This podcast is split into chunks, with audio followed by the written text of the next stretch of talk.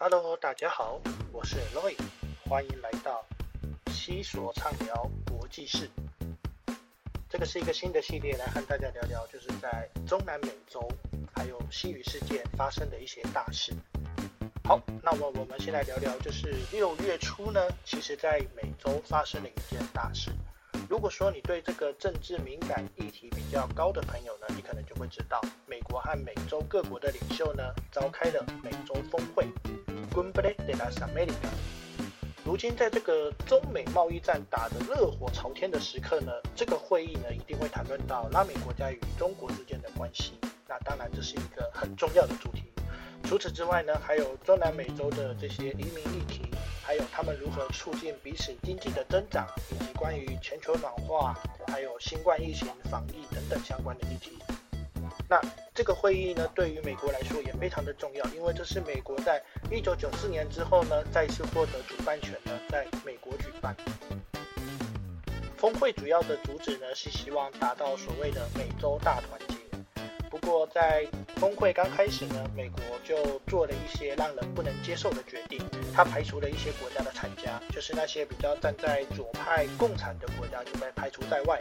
分别是古巴、委内瑞拉以及加拉瓜。也因为如此呢，一开始呢，这个峰会呢就出现了一些战火，在拉美国家呢具有号召力的墨西哥呢，就以这个降级的方式与会抗议，那其他国家呢就。效仿墨西哥的做法，所以很多人就认为说，美国在这次的美洲峰会的处理没有非常的好。那也认为说呢，美国不太能够像以前一样对于美洲有高度的干涉。这个美洲峰会，它到底对于美洲会产生什么样的影响？今天就让我透过历史的角度来和大家好好的介绍。Vamos。美洲峰会的背景呢，是在美国提出了知名的“美洲人管美洲事”的门罗宣言主义下产生的一个愿景。大家都知道，拉美国家呢，他们其实都一直不断的想要去整合一个拉美共和国这样子的概念，可是他们没有一个强而有力的政体。那唯一能够协助他们完成这个梦想的呢，目前来看的话，就是美国啦。美国当初提议这样子的美洲峰会的目的呢，当然就是希望能够促进区域间的整合以及平等的发展。不过大家知道，美国呢是资本主义的龙头，所以呢，美国在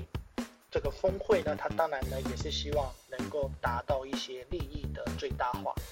所以美国常常透过这个美洲峰会呢，来和这些拉美国家拉拢，然后也希望透过这样子的方式呢，让他们可以达到。美国希望达到的目标，例如他们透过了这个 ALGA，Area de Libre Comercio de las Americas，透过这样子的区域整合，来达到拉美国家除了古巴外的这种自由贸易的整合，呢和拉美国家呢保持密切的连结。当然，擒贼先擒王，跟墨西哥的关系一定要打好，毕竟他在拉美国家来说呢，他有很大的影响力。所以，美国、加拿大及墨西哥呢也签订了这个北美自由贸易协定，让美国呢可以更容易呢跟这些国家产生交流与结合。不过，也因为如此呢，墨西哥就产生了一些状况，因为呢他们在文化属于泛美洲，或者是我们讲的拉丁美洲，但他们的地理位置呢会一直认为自己是北美洲。于是呢，墨西哥自己本身的国内呢，就出现了一种认知的错乱和混合。然而啊，如果大家知道这个拉美国家呢，其实他们并不是常年跟美国保持不错的关系。例如大家熟知的这个什么毒品啊，呃，为什么会有毒品的需求呢？就是因为美国，所以呢才会有这样子的问题。那更可笑的是呢，美国因为看到中南美洲的毒品泛滥呢，还曾经派军队去镇压这个呃毒品的源头，听起来都好像荒谬的，对。还有呢，就是美国呢也透过拉美的一些比较低廉的劳动力，让他们能够去呃发挥最大效益。例如在非常知名的一本关于拉美与美国的关系之间的书《拉丁美洲被切开的血管》。里面就有提到呢，当时的一个美国的香蕉公司呢，透过拉美的丰富的资源几经博学，所以知道其实拉美国家跟美国之间的关系呢，其实本来就不是一个平等对待。好，那拉美国家呢，也有一些国家呢，他们是比较强而有力的政体，除了墨西哥以外呢，在南美洲的话呢，就是阿根廷或者是智利，还有就是巴西。那在这些国家看来呢，他们觉得美国主导这一切不是一个很好的状况，而且他们一直觉得他们想要跳出来去主导这一切。于是，在二零零五年呢，这个美洲峰会呢，它在阿根廷的马德拉布拉加举办时呢，就有一些国家呢对美国开始开了第一枪，分别是委内瑞拉、阿根廷及巴西。他们在美国的总统布希参与时呢，对美国对于中东发起的这种无理的恐怖主义的反击。对于美国这样子的行径呢，他们不予认同，所以呢进行悲歌。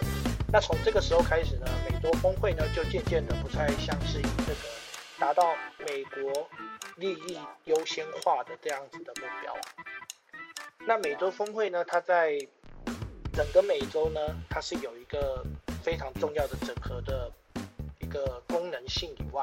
它其实呢也对于整个呃美洲的一些局势。在美洲峰会呢，也有促成一些怎么讲的和解的一个机会。例如说，在当时阿根廷呢发生的这个反对党跟执政党之间的这种冲突，也是透过美洲峰会呢去做这样调解，并且呢，美洲国家呢也意识到这个呃现任的委内瑞拉的总统马杜罗的这样子的比较独裁共产的这样子的行径，他们呢公开批评他。那当然，最重要的呢，就是美国和古巴当时呢，由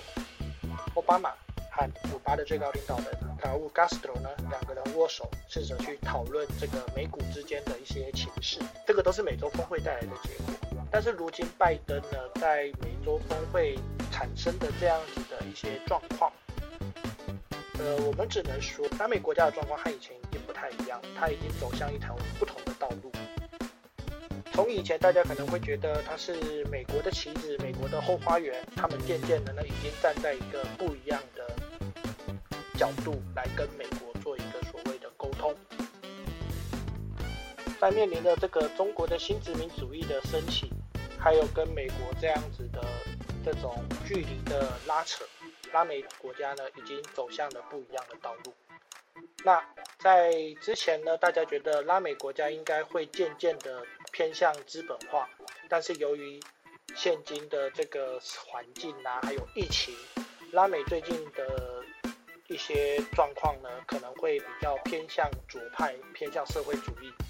最著名的例子呢，就是在前不久哥伦比亚刚结束的总统大选，那他们选出了一位比较偏左派、偏社会主义，甚至跟美国有一些呃要偏离美国主义的一个核心的。候选人当选了总统，因为哥伦比亚呢是美洲国家少数跟美国的关系比较要好的国家。美国与美洲之间的关系呢已经产生了微妙的变化。那接下来会往什么样的方向呢？呃，目前的局势来看，可能是会不会比较偏左派跟这个社会主义？对于我们来说呢，因为我们大部分的友邦都在中南美洲，那中南美洲多国家呢跟中国的关系呢，尤其在经贸往来上呢是。非常的密切，那加上现在美洲各国呢出现这样子的，对于美国的不信任不断的提高，那会不会影响到我们跟这些中南美洲国家的一些交流呢？我想或多或少都是会的。例如说，在前不久尼加拉瓜跟我们断交，就是因为美国的一些作为，让他们呢就是把我们当做是一个可以交易的对象。而选择跟我们断交，所以美国与中南美洲之间的关系会影响到什么样的状况？这个我们不得而知。不过可以确认的是，中南美洲会成为一个不一样的势力。从这次的美洲峰会就可以知道，他们已经逐渐在摆脱以美国为主的这样子的核心。渐渐的走向真正的拉美大团结。他们越跟美国走向平等的状况，那整个局势就会变得不太一样。这是我个人呢在看到这个美洲峰会，还有看到一些相关的资料所得到的一些结论，和大家分享。